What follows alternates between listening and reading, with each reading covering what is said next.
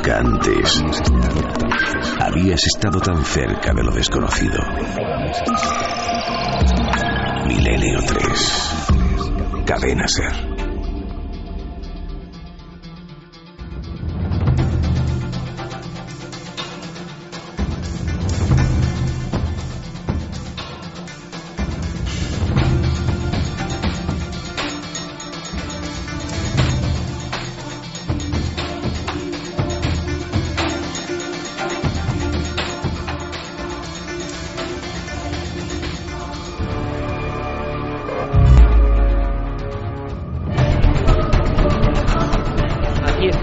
Amigos y con las máquinas y la ilusión preparada para la alerta ovni del 9 de junio. Nuestro compañero Guillermo León en breve tiempo irá actualizando datos en todas las redes, en todas las vías de contacto, todas activadas, ya lo sabéis, la nave del misterio, en Facebook, en Twitter, el tablón de la cadena SER y ikerjiménez.com como punto epicentro faro donde Guillermo va a ir dando toda la información junto con nuestros compañeros corresponsales en busca esa noche de luces, de misterios en el cielo.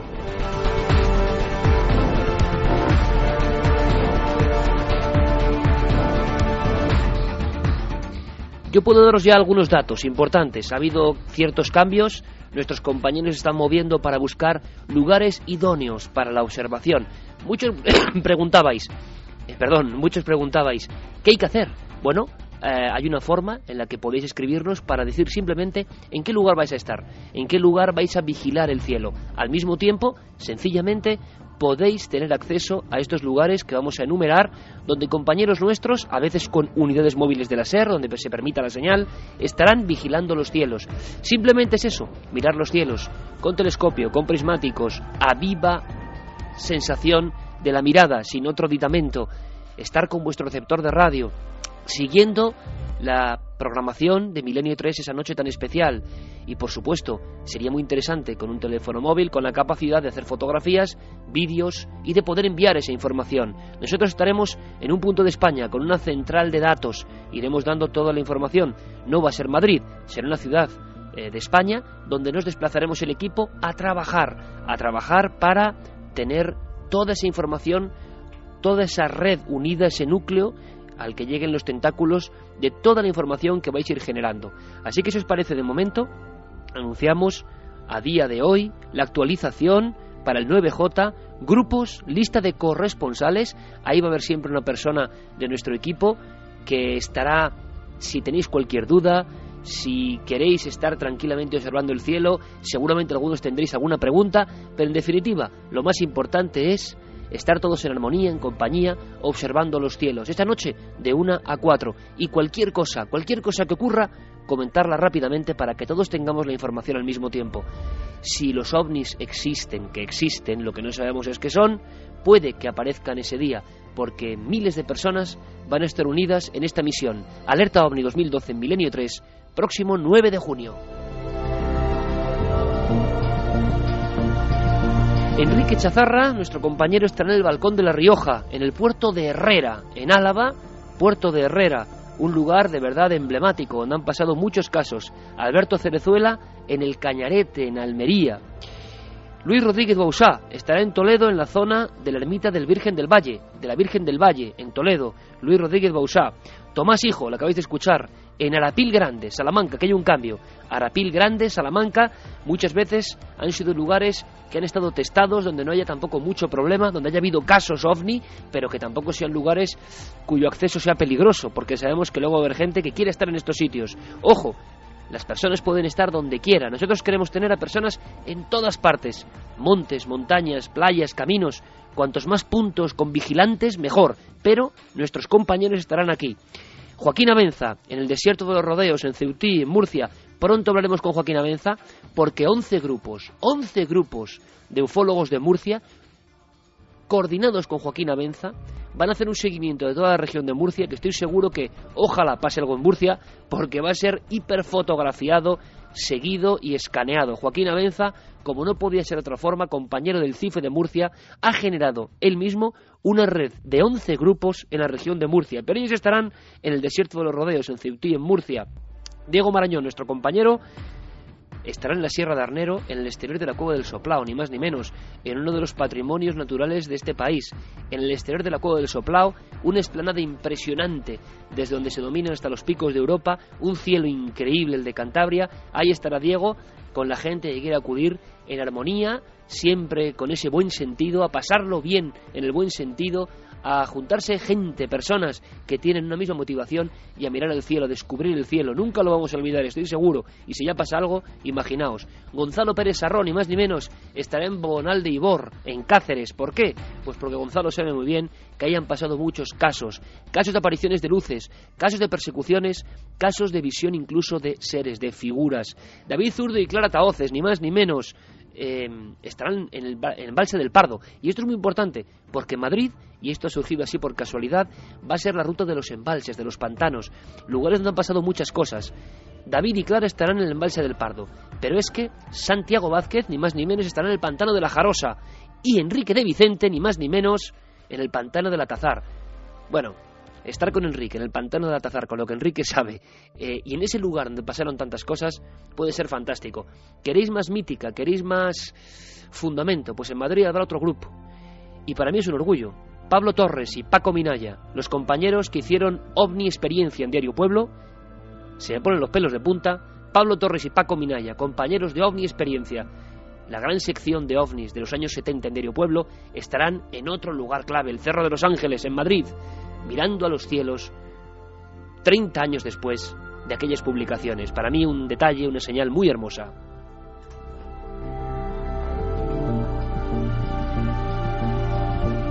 José Gregorio González estará, ya lo han oído, ya lo habéis oído, en La Tejita, en la Montaña Roja, en Tenerife. Luis Javier Velasco lo hará en el Roque Nublo de Galdar, otro lugar lleno de leyenda y de ovnis. Ángel Briongos en La Gabarda, en Huesca. Roberto Pérez estará en la zona de la Ribera Navarra, daremos más datos. Pepe Ortiz, cerca de Utrera, Morón de la Frontera, en Sevilla. José Luis Hermida estará también rondando y diremos dando más datos en el Aljarafe sevillano. Chema Font en Sóller, en la Sierra de Tramontana, en Mallorca. Alejandro López Andrada será nuestro compañero en las minas del Soldado en Córdoba, lugar lleno de misterios. Ángel del Pozo se acercará hasta las proximidades de Antigüedad, pequeño pueblo de Palencia que sabe mucho de los enigmas insondables.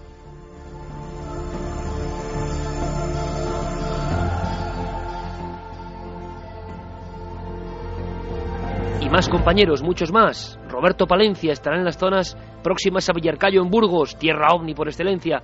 Y Alberto Jiménez, desde el Observatorio del Castillo en Borovia, en Soria. Otro observatorio, nuestro querido compañero Miguel Gilarte, vigilará los cielos con sus poderosos telescopios desde Almadén de la Plata, en Sevilla.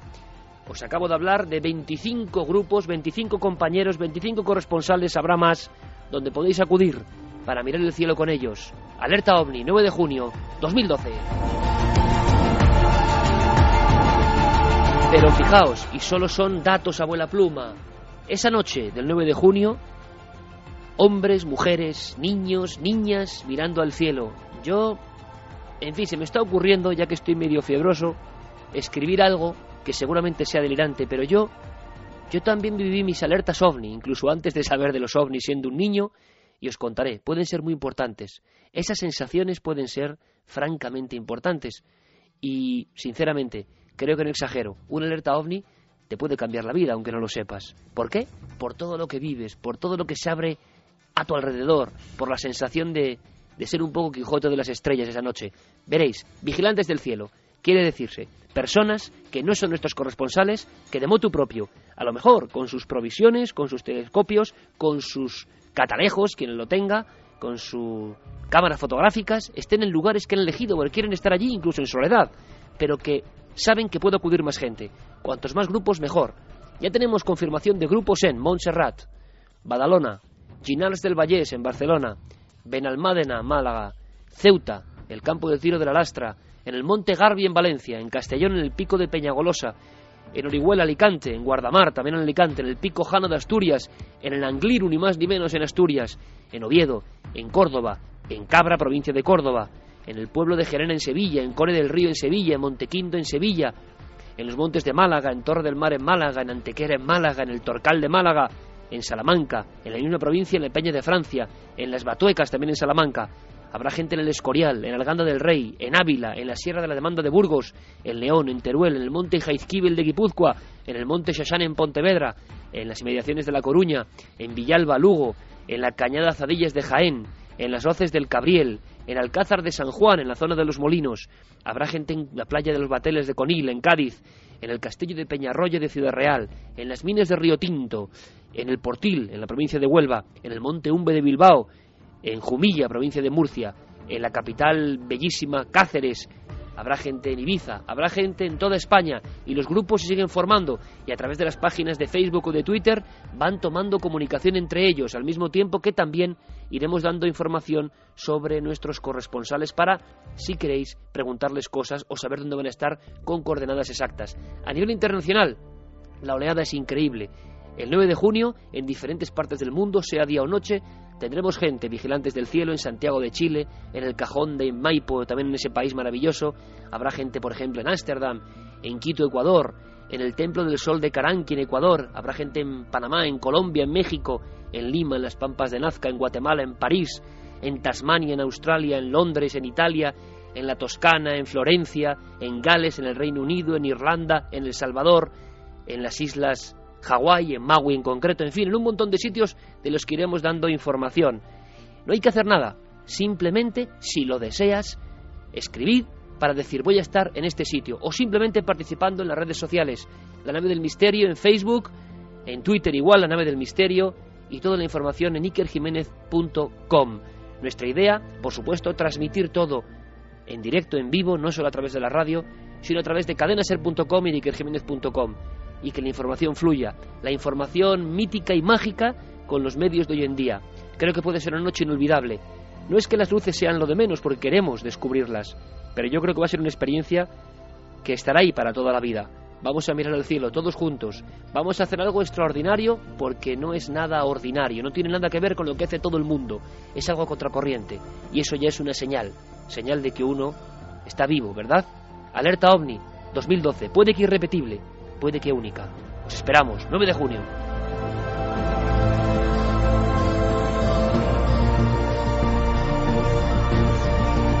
Carlos, compañero, imagino que las vías de contacto siguen vivas, seguimos recibiendo un montón de información, iremos actualizando todos los datos e imagino también, como no, que muchos amigos han escrito en torno a ese tema, el de la alerta, y al tema tan curioso, sugerente y diferente del bestiario español. Desde luego que sí, no paran de llegar puntos Iker donde van a estar mirando al cielo ese 9 de junio. Cuéntame, cuéntame. Mira, por ejemplo, Alex nos decía que va a estar en el pantano de Yesa, no hay contaminación lumínica y si está raso es alucinante. Qué bonito lugar. Esther, por ejemplo, nos decía, el día 9 estaré en las Batuecas después de un examen para observar el cielo y participar con todos vosotros en la alerta OVNI.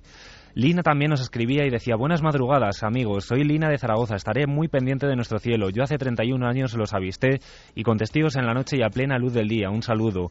Eugenio, por fin alerta OVNI, este año vigilaré con mi familia desde la Sierra de Madrid. Gustavo Campo, hola, me llamo Gustavo, soy de Monpox, Colombia, pero vivo en Bogotá, estaré vigilando el cielo para reportar. Rebeca, yo formaré parte del avistamiento de los cielos de Madrid, embalse del Pardo. David de Frías, primera opción para alerta OVNI 2012, La Muela en la Larilla, Guadalajara. David de Córdoba nos decía, yo estaré en Córdoba mirando al cielo, en, la, en el mirador de las niñas en Trasierra. Rubén Urbaneja también nos decía, yo estaré en Páramo de Masa, Burgos. Alfonso Ramón también nos decía, por ejemplo, que están ya organizando también un nuevo punto en Lopera, en Jaén, preparando todo lo que van a necesitar para la alerta OVNI 2012. Y en referencia a todos esos mensajes que también hacía referencia a ese bestiario español que hemos estado comentando en esta primera y segunda hora de Milenio 3, por ejemplo, Pablo hacía referencia a que su abuela de Jaén siempre decía vas a reventar como el lagarto de la Magdalena, en referencia a la leyenda de un gigante reptil. Claro. Emilio también nos eh, hacía llegar otro mensaje y nos decía, también en Sierra Morena existe la leyenda del saetón, una serpiente gigante que repta y que vuela.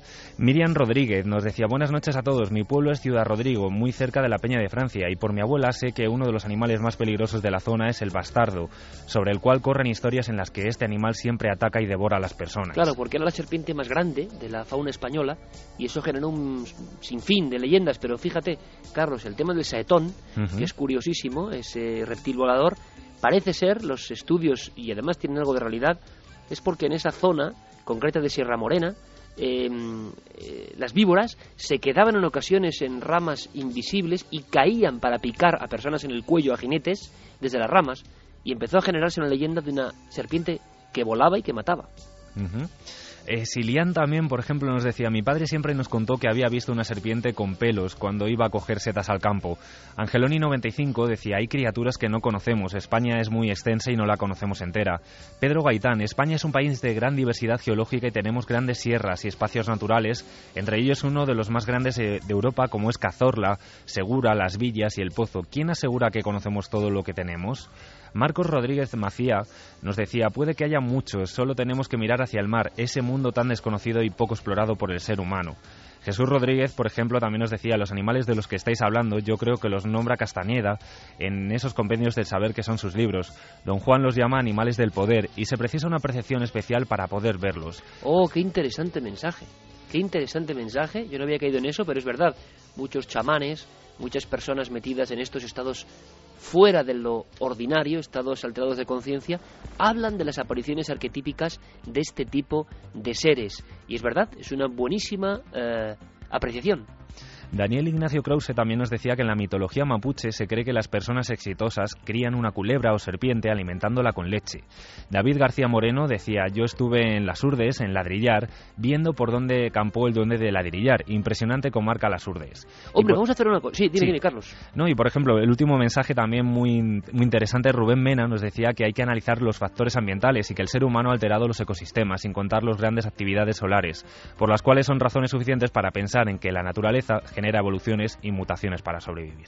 Mm, mira, hablaban de las urdes y hablaban de, unas apariciones. Y para que veamos, y además es un tema que está entre dos mundos, el de la criptozoología o la aparición de seres extraños y casi el alerta en 2012. Y es que los testimonios nos siguen llegando, no solo de luces, sino de cosas mucho más dramáticas. Vamos a pedirle a Noel que cambie el tercio, que nos meta en una sensación mucho más angustiosa, porque así ha sido la experiencia para una serie de personas con las que has hablado, Carlos. Sí. Eh, ha ocurrido hace poco tiempo, estamos hablando de este mismo mes de abril. Sí. Y fíjate, a mí me inquieta y me parece emocionante y vamos a estar muy atentos a todas las noticias que tengan que ver con el fenómeno ovni. Si es que esto tiene que ver con el fenómeno ovni, que igual no tiene nada que ver. Por ejemplo, en ese pueblo eh, mencionado, en Ladrillar, en el Río Malo de Arriba, las apariciones de extraños seres junto al arcén de la carretera, con extrañas formas, sin rostro en ocasiones, eh, son un clásico y se acuerdan muy bien. Ahora, lo raro es que siga habiendo casos. Y cuidado, Carlos, que tú lo sabes bien, que hemos tenido ya un puñado de casos del Monte Avantos hasta Cádiz y estaríamos ante otra aparición de humanoide y hace muchos años que no pasa algo así. Y en fin, a ver si en diez minutos eres capaz de contarme esta historia, Carlos. Todo tuyo acaba de ocurrir. Pues sí que, sí que es cierto lo que decías. Esta historia está a medio camino del avistamiento ufológico propiamente dicho y también de esas apariciones que ya hemos hablado en esta temporada en Milenio 3 eh, de seres que, eh, que tienen lugar en carreteras. Esta historia comienza el viernes 6 de abril de este mismo año, la pasada Semana Santa, alrededor de las 11 de la noche. Era una noche muy cerrada, muy oscura, tal y como nos narraban algunos de los testimonios con los que hemos podido hablar. Y vamos a situarnos en la carretera C524. Es una carretera que une las localidades de Trujillo y Torrejón el Rubio, en Cáceres. Pues allí eh, estaban dos matrimonios, dos matrimonios de amigos con sus hijos, dos familias que estaban viajando para descansar en una zona muy cercana al Parque Natural de Monfragüe. Allí tienen una finca, un matrimonio de ellos, y bueno, pues se disponían allí a, pasar sus vacaciones. Con tan mala suerte, bueno, todos lo sabemos, que no hizo tan buen tiempo como se esperaba y decidieron volver de noche a, su localidad, a Mérida. Eh, viajaban por esta carretera cuando en esa hora concreta, alrededor de las 11 de la noche, empiezan a vislumbrar algo en el horizonte. Una especie de silueta muy, muy brillante que llamó muy pronto su atención. Cada vez esa figura, esa silueta se fue haciendo más grande. Iban en dos coches, uno detrás de otro, y el primer coche pues eh, empiezan a acercarse a ese punto que les llamó tanto la atención. Era una figura muy extraña, muy grande, de gran altura, de unos dos metros de altura, que estaba paseando, digamos, o andando en el arcén. Más bien flotando, porque tal y como lo describen no, tenían, no tenía pies esa figura. Era, como decíamos, noche cerrada, y bueno, pues eh, llama también la atención cómo empieza el miedo a apoderarse de ellos, porque observan rasgos que en un primer momento no se habían fijado. Tanto los pasajeros del primer coche como del segundo se quedan mirando atentos a ese insólito, ese insólito ser que, les estaba acompañando.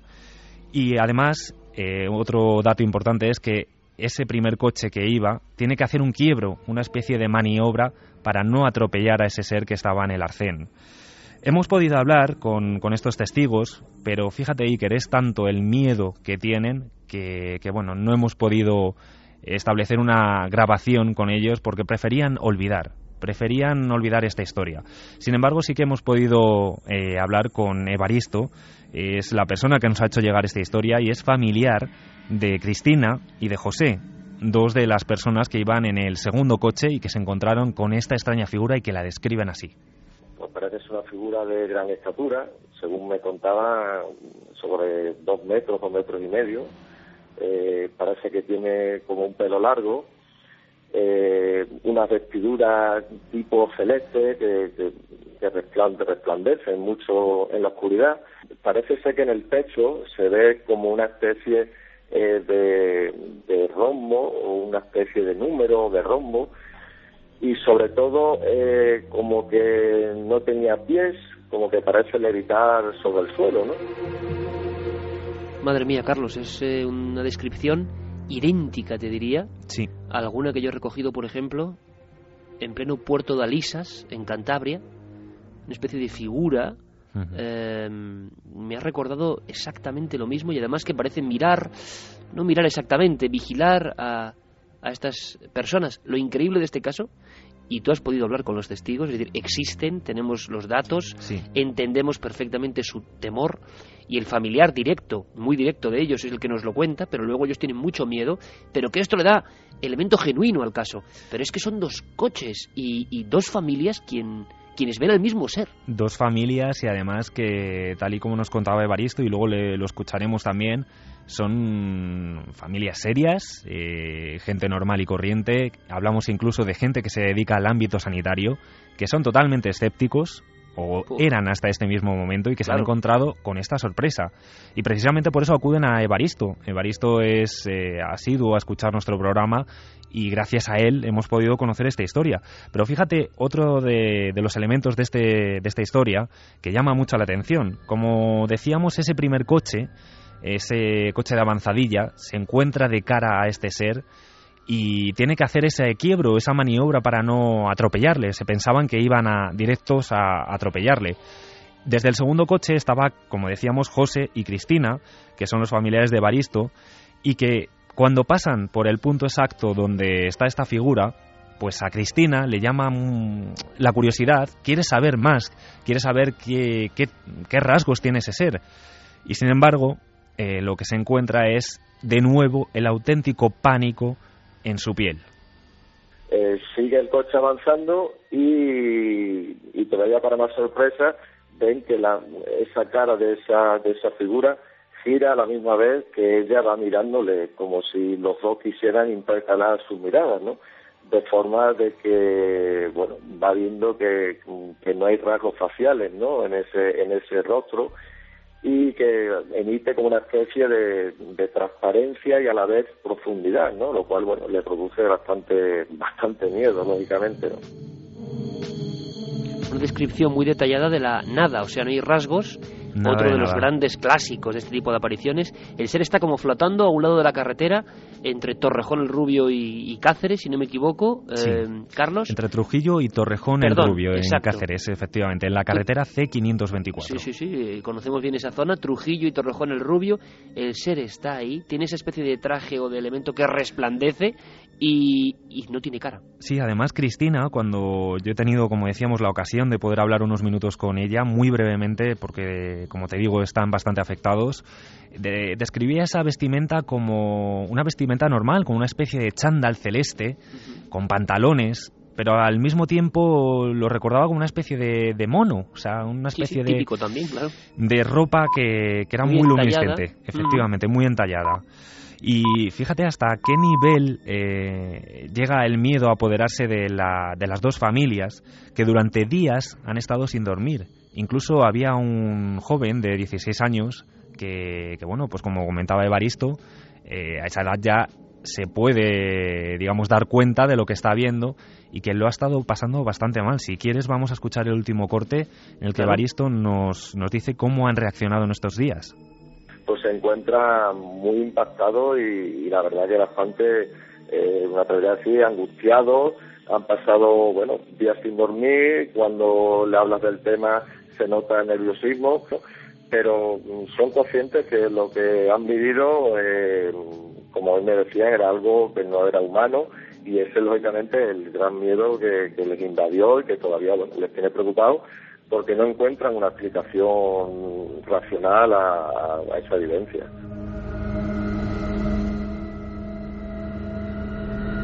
Claro, lo entendemos y además yo creo que es que hay que darles algunos datos para la tranquilidad. Estos sucesos son muy extraños. Es más, que haya cuatro casos, si no recuerdo mal, de este tipo, Avantos, Sanlúcar, de, Barrameda. en dos ocasiones. Eh, una en el parque eólico de dos seres y otra ese ser que reptaba, eh, que tú entrevistas al, testigo, Carlos, y que estuvo en cuarto milenio, y ahora este caso en Torrejón, el Rubio Trujillo. Es muy raro que en medio año haya cuatro casos de este tipo, muy parecidos, pero no sabemos qué son, sabemos que la gente no miente. Yo recuerdo el caso de, de Sainz en, en Alisas y el hombre tuvo un ataque de pánico, casi estuvo a punto de estrellarse con su vehículo eh, porque no podía entender. Él creyó que como un ave aquel ser caía y escuchó, creyó escuchar el sonido como cuando un gran ave, un tipo buitre cae al suelo y, durante unos segundos intenta frenarse en, la caída y luego ve un ser que le mira y la descripción es prácticamente igual. Ahora hacía mucho tiempo que esto no ocurría. Hizo algo el ser, quedó allí, Carlos, sabemos algo, se esfumó en la noche, pues como, se movió. Como decíamos, fue eh, tanto el miedo que se apoderó de las dos familias que lo único que pudieron hacer fue arrancar, digamos, pasar el coche ese punto y dejaron atrás esa figura. Y además, eh, tal y como lo narraban ellos, observaron desde los espejos retrovisores y allí seguía ese punto luminiscente, tal y como lo habían visto minutos antes desde la lejanía. Pero el ser no hizo absolutamente nada. De tipo prácticamente comarcal, sí. que imagino que ellos conocían bien y que, mm, bueno. Eh, estará perfectamente perimetrada por si hay algún elemento, algo que pudo hacerles confundirse, pero la descripción que dan es absolutamente eh, extraña pero absolutamente lógica dentro de este tipo de, incidentes. Sabemos eh, además sí que era hasta el punto, digamos exacto, el kilometraje, que gracias a Evaristo nos lo ha comentado, y de hecho han estado investigando, viendo posibilidades de que fuera incluso una persona eh, la que vagara desorientada en, en, esa zona, pero por el momento no han podido recabar ninguna información. O sea, los datos está ahí, la experiencia, y siguen intentando buscar una explicación racional. El caso es que ellos siguen pensando que aquello no era humano. Y aparte que es que, una persona que no tiene cara.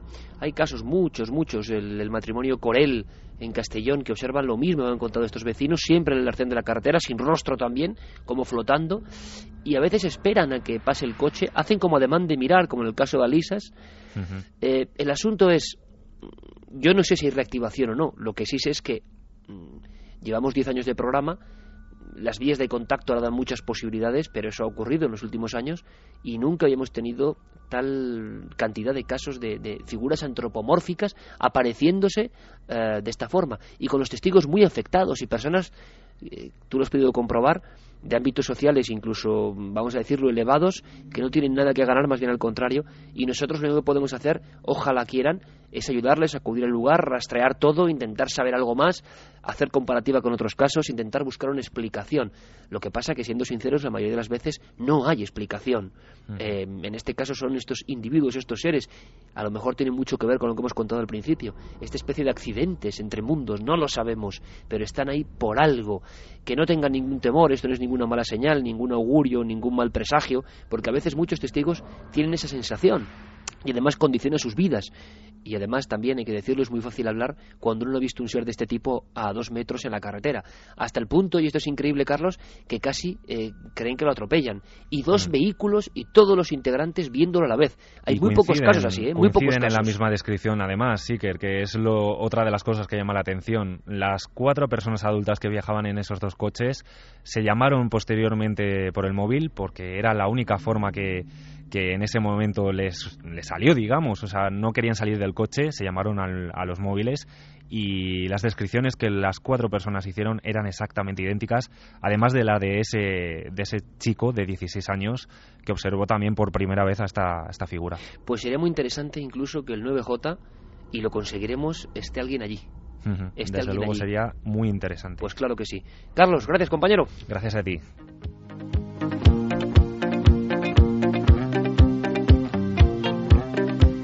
Y es que así es el fenómeno ovni, amigos. El fenómeno ovni o el fenómeno del misterio. Vamos a llamarlo así porque en esa palabra misterio cabe todo.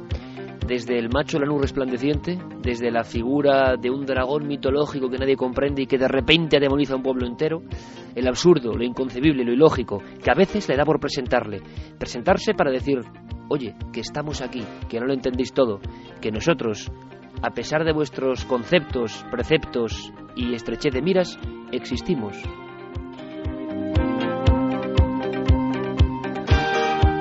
el mismo miedo, las mismas reacciones, tantas veces anotadas en el cuaderno de campo, las mismas sensaciones tantas veces registradas, las mismas exactamente, como si hubiese un nexo, una red, algo neuronal que nos une y que expresa nuestro miedo ante lo desconocido, la misma representación, y digo yo, eso está en nuestra mente, eso lo genera nuestra mente, eso conecta con nuestra mente. Hay quien dice que nuestra mente puede, como si fuese un wifi de lo extraño, a veces tocar áreas que no son convencionales. Estos seres son esos emisarios, estos seres llevan desde siempre con nosotros, son los ángeles o demonios de otras religiones y tiempos, están aquí para decirnos algo. Yo diría, ¿quiénes sois visitantes de las estrellas, o visitantes del inframundo, o visitantes de lo profundo de la conciencia? ¿Quiénes sois? ¿Qué queréis? ¿Por qué este juego del ratón y el gato? ¿Por qué no de una vez nos decís algo? ¿Estamos preparados o somos ignorantes, profundamente ignorantes, como ignoramos lo que será la ciencia y la vida dentro de mil años? ¿Nos lleváis tanto tiempo, tantos milenios? ¿Qué hacéis aquí entonces? ¿Por qué espantáis a una humilde familia en mitad de una carretera comarcal extremeña? ¿Por qué reptáis ante un testigo en la zona de las marismas de Cádiz. ¿Qué sentido tiene todo esto? ¿Y por qué este sentido engancha y cambia nuestra vida?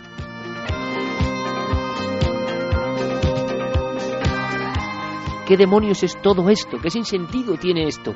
En fin, los ovnis, sus emisarios, las apariciones, lo extraordinario, pero algo nos impulsa a seguir en el camino, algo nos indica que hay que continuar, algo nos hace tomar las riendas, estar absolutamente locos y decir, la alerta ovni puede ser una forma de aproximarnos a todo esto. Ojalá, ¿y qué haremos si de repente en vez de una luz observamos un ser de este tipo? Sí, ¿qué harías tú, sinceramente? Porque yo os digo, amigos míos, que en alguna ocasión he tenido muy presente el miedo a lo extraño, no el miedo a lo humano, el miedo a lo extraño, y no se parece a ningún otro miedo. Es más, todos los miedos palidecen ante ese miedo.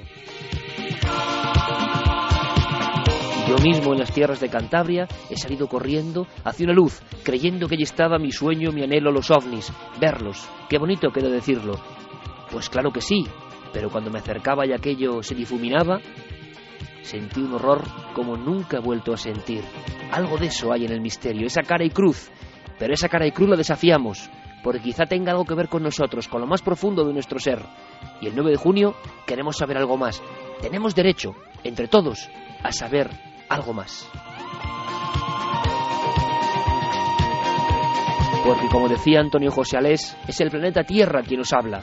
Si existís seres del espacio, mostraos de una vez, porque el hombre está harto de este juego, el ser humano está harto ya de este juego, el mismo ser humano que intuye que no todo es leyenda, que no todo es falso, que estáis aquí, no sé si para tutelarnos, para guiarnos o para asustarnos, pero caramba, que de alguna forma estáis.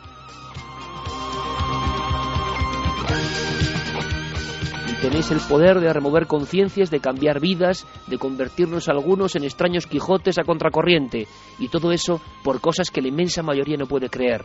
Cosas como las gentes escépticas, que de pronto ven rota en pedazos su lógica una noche, por ejemplo en la carretera de Torrejón el Rubio, todo inesperado, todo inconcebible, pero absolutamente real. Así es el misterio, y por eso uno, aunque quiera en ocasiones en su vida, quién sabe, yo no, porque nunca he querido, pero algunos sí, algunos compañeros han querido desengancharse del misterio. y eso es imposible, absolutamente imposible. Así que nosotros seguimos y lo hacemos con el zapping.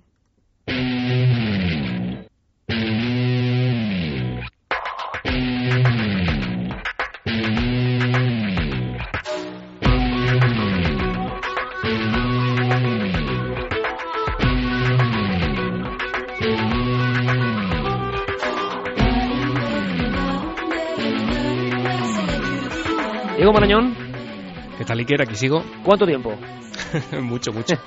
Vamos a escuchar una cabecera muy interesante y la historia, si cabe, de un espía y divulgador del misterio más interesante, ¿no? Vamos allá, vamos allá. Venga.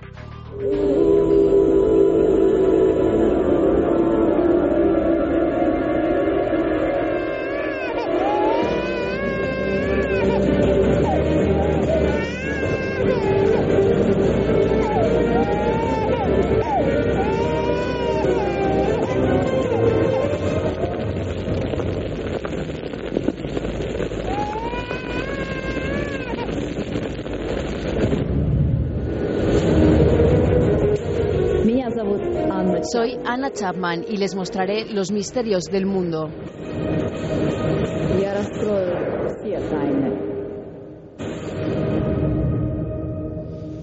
Diego, una mujer que nos muestra los misterios del mundo, pero es que aquí la presentadora tiene toda una historia. Casi la presentadora tiene más historia que el programa. Resulta que Anna Chapman eh, se ha presentado en esta cabecera y vamos a ver quién es Anna Chapman. Anna Chapman es una empresaria de origen ruso que tiene 28 años, que vivía en la ciudad de Nueva York y que a lo mejor a los, eh, a los más interesados en el mundo de las conspiraciones le suena porque el 27 de junio de 2010 junto a, otras nueve personas, fue arrestada en Estados Unidos bajo la sospecha de trabajar en programas ilegales para la SVR, que es la Agencia de Inteligencia de Espionaje Exterior de Rusia.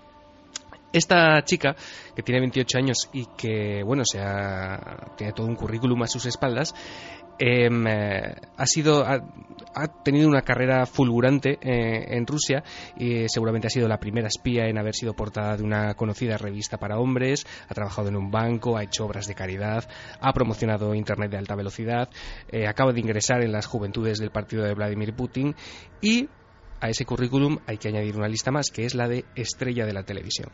Anna Chapman es la estrella absoluta, la presentadora de Misterios del Mundo con Anna Chapman, que era el programa que comienza con esa cabecera que acabamos de escuchar. Si te parece, para entender un poco quién es eh, esta chica, podemos escuchar eh, la crónica que algunos medios de comunicación difundieron con motivo del estreno del programa Iker. Vamos allá. La espía más deseada del planeta ha iniciado una fulgurante carrera de estrellato, y es que ahora la pelirroja Anna Chapman se ha convertido en presentadora de televisión. En su debut, la antigua agente de los servicios secretos rusos ha prometido desvelar todos los misterios en un programa en el que se desentrañan fenómenos extraños. La primera entrega se ha dedicado a los estigmáticos, personas cuyos cuerpos presentan marcas producidas por voluntad divina y en concreto a Ali. Este niño de Dagestán, en cuyo cuerpo aparecían versos del Corán por las noches, se hizo famoso en 2009. Ahora apenas aparece en público. Chapman lució en su primera incursión en la pantalla un ajustado vestido de noche rojo y negro, pero también se la pudo ver con un velo musulmán para presentar el caso de Ali. Quizá reminiscencias de sus tiempos de espía. Chapman, nacida en el seno de una familia de diplomáticos, saltó a la fama en julio de 2010 cuando fue deportada de los Estados Unidos junto a otros 10 espías. Su carrera televisiva no ha hecho nada más que empezar y ya se habla de que podría presentar un programa de deportes. Todo un futuro catódico para la espía que surgió del frío.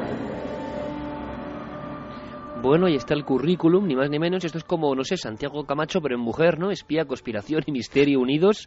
Y desde luego eh, parece con enorme éxito. En la BBC hubo una entrevista que, levantó muchas polémicas en su día, ¿no? Sí, levantó muchas polémicas porque Anna Chapman es una persona que no le gusta nada hablar de, ese pasado de supuesto, de supuesto agente secreto. Eh, en la BBC le comentaban que uno de los mayores misterios de ese programa era ella misma, ¿no? Conocer un poco cómo ha llegado ahí, si realmente eh, la acusación eh, que la llevó de nuevo a Rusia era cierta. Ella va a saber que se defiende bastante bien, Iker. Esto que vamos a escuchar, como decías, es una entrevista que le hacían en la BBC con el estreno también del programa. Teniendo en cuenta que el título de su programa es Misterios del Mundo, ¿ha pensado en dedicar uno de los capítulos a los secretos de Anna Chapman, a los secretos de su propia vida como agente secreto? Absolutamente no. Podría ser bastante interesante para la audiencia. Bueno, sin comentarios. Es bastante raro para un ex agente secreto convertirse en una estrella de televisión. ¿Quién le ha dicho que yo fui agente? Entonces niega haber sido agente secreto. Como ya he dicho antes en numerosas ocasiones, nunca negaré o afirmaré ese hecho.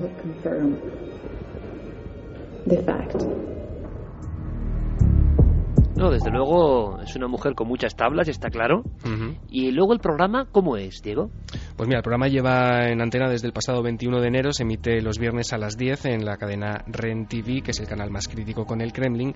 Y bueno, ella es eh, un poco la guía de todos los casos. Ya hemos escuchado que el primero se dedicó a unos supuestos estigmas que aparecían en la piel de un bebé con supuestos versículos del Corán. Eh, ella es un poco la... Qué extraño tema para empezar un programa, ¿no? También. Sí, sí, sí. Eso fue además bastante bastante polémico porque en realidad eh, se prometía... Bueno, igual buscaban eso también. Sí, se prometía descubrir eh, qué había detrás del niño y nos quedamos todos exactamente igual que estábamos cuando comenzó el programa. Solamente eh, pudimos ver a Anna Chapman vestida con una gabardina y con un vestido explosivo, a esta chica pelirroja. Y bueno, la verdad es que el programa es bastante truculento. Podemos escuchar una terrible voz en off, Iker, si te parece, que hemos decidido no doblar porque Claro, yo creo claro. que tiene suficiente fuerza y se pueden descifrar algunas palabras. Atención a cómo suena Los misterios del mundo con Anna Chapman. Es que esto, esto te lo aseguro, a mí me ha puesto los pelos de punta, Diego. A mí también. Digo, no, no, no oséis doblar esto porque lo matáis. Primero, el ruso, que tiene su aquel. Exacto. Y segundo, este locutor, que tenemos que saber quién es para contratarlo en cuarto milenio, aunque sea en ruso, o sea, aunque no hable castellano, da igual. Merece porque, por favor, claro, hablan de cosas apocalípticas, Sí. me dan igual las imágenes, esto da pavor. Es el locutor del programa de la espía de la antigua Unión Soviética. Миром правят люди рептилии, дети сатаны. 21 декабря, и это будет последний день в истории нашей цивилизации. Экспедиция программы «Тайны мира» отправилась в Иерусалим, город, где, согласно Писанию, начнется апокалипсис. Мы обречены. Катастрофа, которая уничтожит все живое на Земле, неминуемо приближается. Desde luego, queda claro, Diego, el ruso es el, el idioma del misterio. El que da más miedo del mundo. Bueno, más que del misterio del terror. Catastrofa, Sí. satane. Ajá. O sea, hay una serie de códigos ahí que ponen la carne de gallina. apocalipsis. Acongoja, por no decir otra cosa, sí, apocalipsis, y por, porque no hemos dejado de seguir. Así son los programas. Eh, luego dicen que nosotros, igual que somos un poco, que damos demasiado miedo. Eh, me decían unos oyentes hace unos días directamente en la calle, hombre, no, no metáis tanto tema de miedo eh, por el tema de Valencia que hizo Javier Pérez Campos. Digo, no, hombre, no, si, si no pasa nada, si nosotros comparados, por ejemplo, con algunos programas internacionales, Sí, sí. somos absolutamente blancos. Que pongan Madre Ren TV mía. y los misterios del mundo. Ren. TV. Eh, pero bueno, sobre todo lo importante es cómo eh, en Rusia también, gran éxito, y sobre todo con ese elemento de la presentadora. Sí, Vamos además ahora es que, Sí, dime, Diego. No, no, sí, simplemente decirte que es que Rusia además es un país que está plagado de programas de misterio, sobre todo centrados en, como lo voy a ser de otro modo, en conspiraciones. Simplemente Claro, deja el que les gusta mucho. Sí, sí. Eh, vamos a centrarnos, si te parece, vamos a viajar entre Rusia y Estados Unidos, porque con esos dos, esa cara y cruz, eh, de alguna forma, o doble reverso del misterio, yo creo que tenemos suficiente para esta noche, porque vamos a ir con una sintonía que es absolutamente clásica. Quiero que me cuentes algo de esto. Escuchemos esto, ¿no? Pon esa sintonía tremebunda y maravillosa.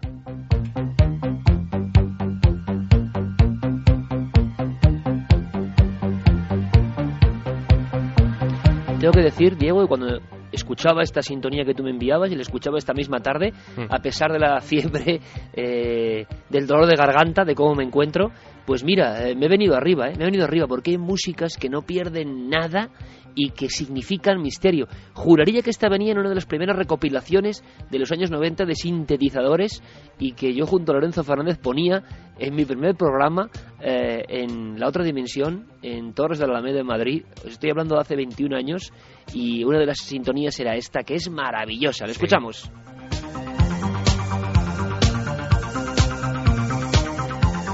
¿Qué es la sintonía y quién la pone? Pues la sintonía es del gran Giorgio Moroder, pertenece a la película El Expreso de Medianoche y se adoptó como sintonía del programa eh, clave de la piedra angular de los programas de misterio eh, a nivel de radio en Estados Unidos, que es, y seguro que a muchos les suena, Coast to Coast, de Art Bell.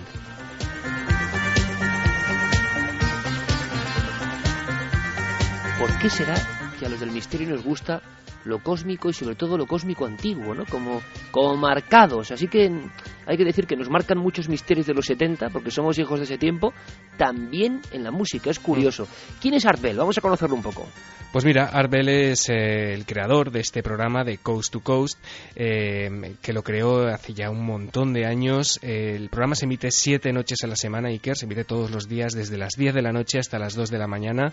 Eh, es- está Desde sindicado. las 10 hasta las 2 de la noche, Sí, eh, todos los días. todos los días. Joder, este Además- Bell nos deja mal. Bueno, Albert Arbel veremos luego que está ya semi-retirado desde hace unos años. Ahora mismo, en, en 2012, el programa lo presenta George Nuri, pero bueno, Art Bell, digamos que es el creador, el, el alma ¿no? de este Ajá. programa y el que sigue de vez en cuando apareciendo para, para bueno, pues para dirigirse a sus, a sus oyentes. Apariciones estelares, ¿no? Sí, sí, que además en los años de mayor popularidad del programa llegaron a 15 millones. ¿eh? Hoy Claro, estamos- es que me contó Javier Sierra, recién llegado de su gira de Estados Unidos, que creo que era el programa más descargado en Estados Unidos, superando las emisiones de radio normal, y que Art Bell lo vendía, digamos, al mejor postor, y era el, el más descargado. Sí, sí, además eh, incluso hay un boletín mensual que sale eh, que se llama After Dark, después de las tinieblas. Y bueno, Art Bell eh, tiene muchos hitos a sus espaldas con este programa. Uno de los más eh, recordados, Iker, es eh, una llamada que vamos a escuchar dentro de un ratito, pero antes vamos a ver cómo presentaba Iker, eh, uy, Iker, cómo presentaba Sí, bueno, menos. Sí, eh, el programa cada noche, este es un comienzo muy especial, eh, es el comienzo del programa del 11 de Pero septiembre. Art Bell es más camachiano, ¿no? Sí, sí, el, el Vale. tío le pega mucho más a la conspiración. Sí, sí, tenemos aquí un Santi en potencia. Eh, vamos a escuchar una entrada típica y tópica de, de Coast to Coast con los saludos de Arbel el 11 de septiembre de 2001, Iker.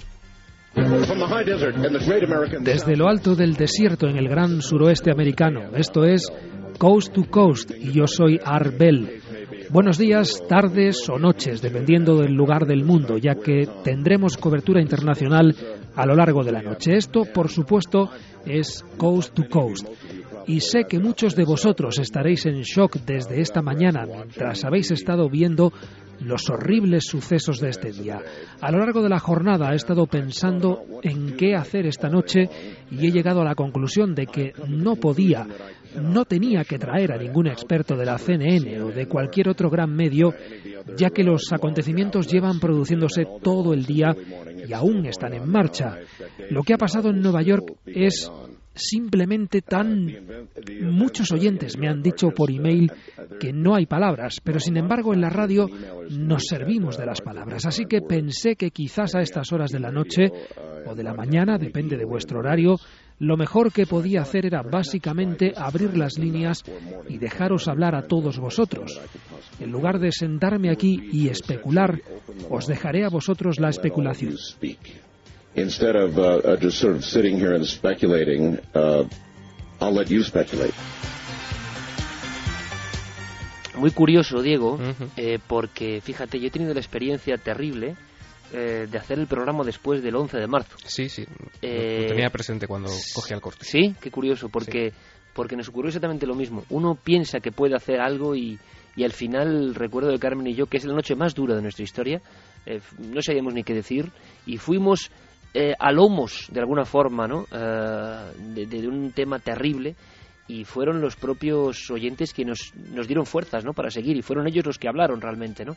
Eh, terribles momentos, pero desde luego un gran comunicador que ha convertido el misterio en algo muy popular en América y como tú decías hay un momento clave, una llamada de un dramatismo tremendo y que le da una gran fama a Art Bell. Cuéntanos pues eh, desde luego si por algo se recuerda a Coast to Coast y si por algo se recuerda eh, la carrera radiofónica de Arbel es por una llamada que se produce el 12 de diciembre de 1997 en plena emisión del programa. Arbel había abierto las líneas telefónicas para que, y además lo había pedido, para que cualquier empleado de Área 51, si es que había alguno escuchando, proporcionase por favor información sobre qué estaba pasando en esas instalaciones secretas de Groom Lake. Lo curioso es que llamaron y lo curioso eh, era el tono de la llamada y cómo esa llamada se cortó. Si quieres lo escuchamos, Iker. Vamos allá. Está en el aire, hola. ¿Hola? ¿Art? Sí. Hola, no tengo mucho tiempo. Bueno, mira, vamos a empezar por averiguar si está usando esta línea adecuadamente o no. ¿Dónde está usted ahora? Soy un ex empleado y me permitieron ir a una revisión médica hace alrededor de una semana. Y, y, y he estado huyendo por todo el país. No sé por dónde empezar. Ellos van a triangular. Triangularán muy pronto esta posición.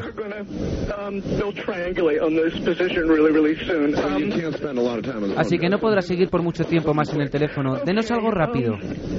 Vale. Vale, lo que a nosotros pensamos que son extraterrestres son seres extradimensionales. Antes de que cualquier programa espacial precursor tomara contacto con... No son lo que dicen ser. Se han infiltrado en muchos aspectos del establishment militar.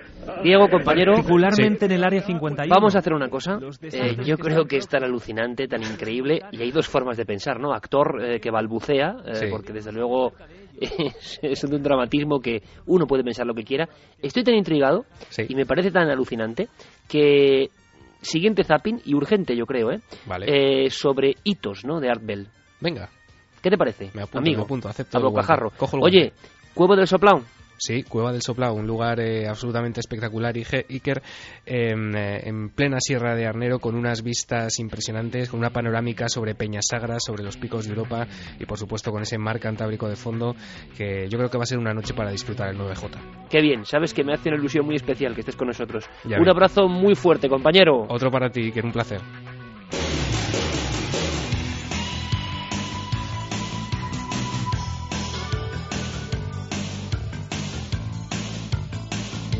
Y es que prácticamente no tenemos tiempo para más. Ha sido un placer. Eh, gracias por ayudarme a hacer este programa. Fermín Agustí, Carlos Largo, Noel Calero, a todos los compañeros, claro que sí, porque hoy estábamos ahí ahí. Y pasa algo que también es un misterio. Que uno, y nos ha pasado muchas veces, y Carmen y yo lo sabemos bien, la radio va hecho polvo uno, que seguramente es lo que ocurrirá en cuanto lleguen las cuatro.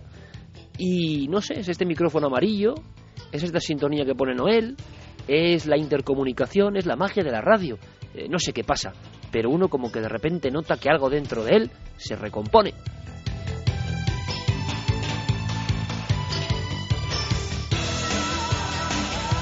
Quedan abiertas, por supuesto, todas las líneas de contacto, todas las vías de conexión, en el Facebook, la nave del misterio, en Twitter, la nave del misterio, que sabéis, por cierto, que es que hay mucha gente que pone que soy yo y no soy yo, que solamente estamos ahí, amigos, en la nave del misterio y en Twitter, nave del misterio y que Eh, Guillermo León, el jefe de todo eso. Iré informando puntualmente, ya lo está haciendo. Seguiremos dando todos los datos posibles del alerta OVNI del 9 de junio. Queremos que te apuntes desde cualquier lugar, da igual la edad, da igual eh, el entorno que tengas, da igual, como decía, casi que ni veas el cielo.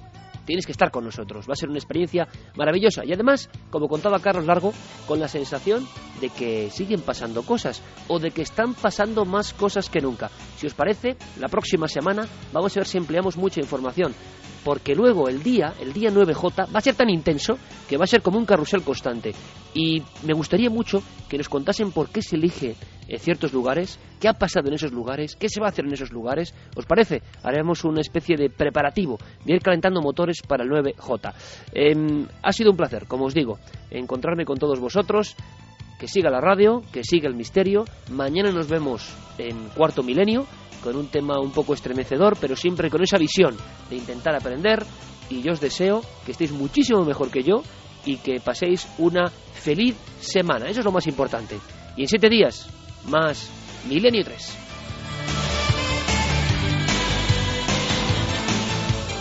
Milenio 3. Cadena Ser.